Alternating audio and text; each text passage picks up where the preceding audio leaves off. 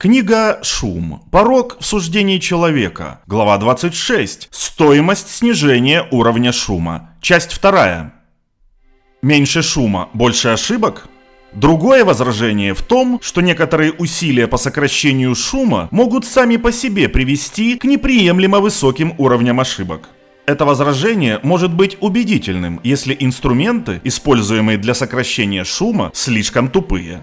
На самом деле, некоторые усилия по сокращению шума могут даже увеличить предвзятость. Если платформа социальных сетей, таких как Facebook или Twitter, введет жесткие правила, призывающие удалять все посты, содержащие определенные вульгарные слова, ее решения будут менее шумными, но она будет удалять множество постов, которые следовало бы оставить. Эти ложные срабатывания являются ошибкой направления, то есть предвзятостью.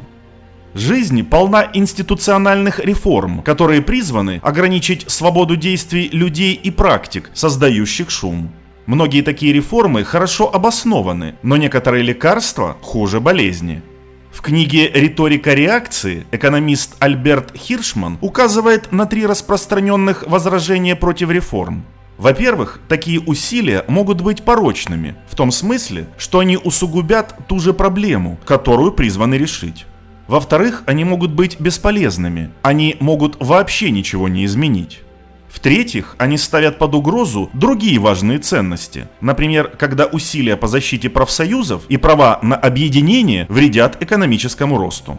В качестве возражений против снижения уровня шума могут быть упомянуты порочность, бесполезность и угрозу, и из этих трех аргументов порочность и угроза, как правило, являются наиболее сильными. Иногда эти возражения являются простой риторикой, попыткой сорвать реформу, которая на самом деле принесет много пользы. Но некоторые стратегии снижения уровня шума могут поставить под угрозу важные ценности, а для других риск порочности не так уж легко исключить. Судьи, которые возражали против руководящих принципов при вынесении приговоров, указывали на этот риск – им была хорошо известна работа судьи Френкеля, и они не отрицали, что свобода усмотрения порождает шум. Но они считали, что ограничение свободы действий приведет к увеличению количества ошибок, а не к их уменьшению. Они настаивали, цитируя Вацлава Гавела, «Мы должны отказаться от высокомерной веры в то, что мир – это всего лишь головоломка, которую нужно решить, машина с инструкциями по использованию, которая ждет, чтобы ее раскрыли, совокупность информации, которую можно ввести в компьютер в надежде, что рано или поздно он выплюнет универсальное решение». Одной из причин отказа от идеи универсальных решений является настойчивая вера в то, что человеческие ситуации очень разнообразны и что хорошие судьи учитывают эти вариации, что может означать терпимость к шуму или, по крайней мере, отказ от некоторых стратегий сокращения шума. На ранних этапах компьютерных шахмат одна крупная авиакомпания предложила шахматную программу для международных пассажиров, которым предлагалось сыграть против компьютера программе было несколько уровней. На самом низком уровне программа использовала простое правило. Ставьте короля противника под шах при любой возможности. Программа не была шумной.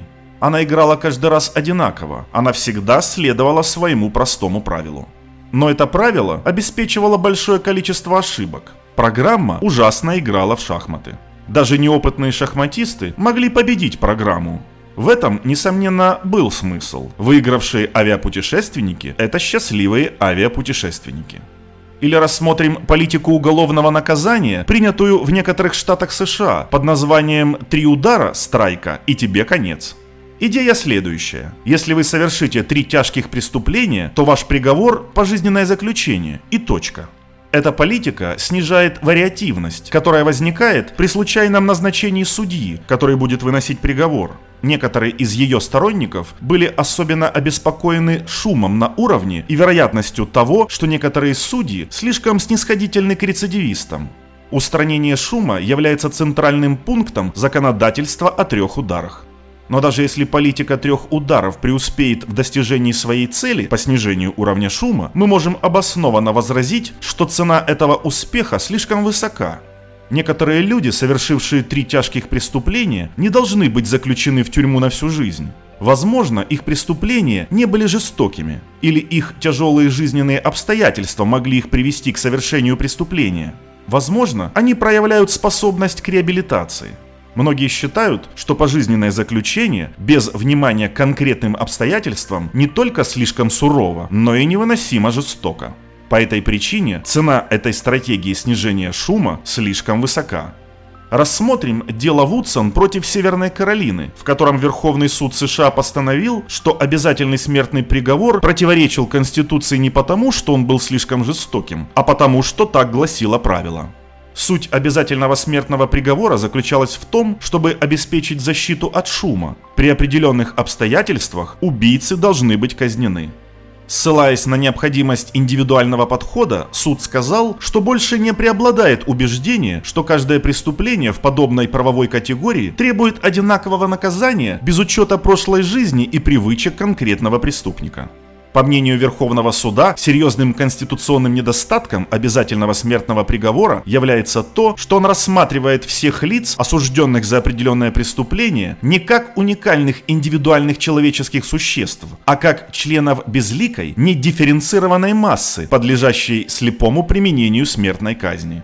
Конечно, смертная казнь связана с особенно высокими ставками, но анализ суда может быть применен ко многим другим ситуациям, большинство из которых вообще не связаны с правом.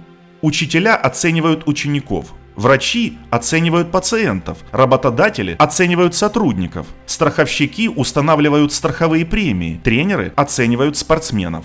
Все эти люди могут совершать ошибки, если они применяют слишком жестокие правила, снижающие уровень шума. Если работодатели используют простые правила для оценки, продвижения или отстранения сотрудников, эти правила могут устранить шум, пренебрегая при этом важными аспектами работы сотрудников. Бесшумная система оценки, которая не учитывает важные переменные, может быть хуже, чем зависимость от шумных индивидуальных суждений. В главе 27 рассматривается общая идея отношения к людям как к уникальным личностям, а не как к членам безликой недифференцированной массы. Сейчас мы сосредоточимся на более прозаическом моменте. Некоторые стратегии снижения шума обеспечивают слишком много ошибок. Они могут быть похожи на ту глупую шахматную программу. Тем не менее, возражение кажется гораздо более убедительным, чем оно есть на самом деле.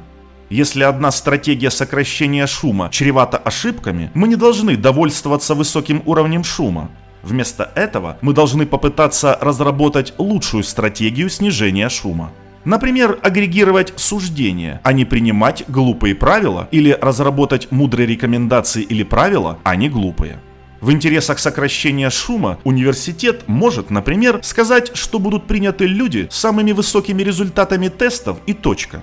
Если это правило кажется слишком примитивным, учебное заведение может создать формулу, учитывающую результаты тестов, оценки, возраст, спортивные достижения, семейное положение и многое другое. Сложные правила могут быть более точными, лучше учитывающими весь спектр соответствующих факторов. Точно так же у врачей есть сложные правила для диагностики некоторых заболеваний. Рекомендации и правила, используемые профессионалами, не всегда просты или примитивны, и многие из них помогают снизить уровень шума, не создавая при этом невыносимо высоких затрат или предвзятости. И если рекомендации или правила не работают, вероятно, мы можем внедрить другие формы гигиены принятия решений, подходящие для конкретной ситуации, которые будут работать. Вспомните агрегирование суждений или использование структурированного процесса, такого как опосредование протокола оценок.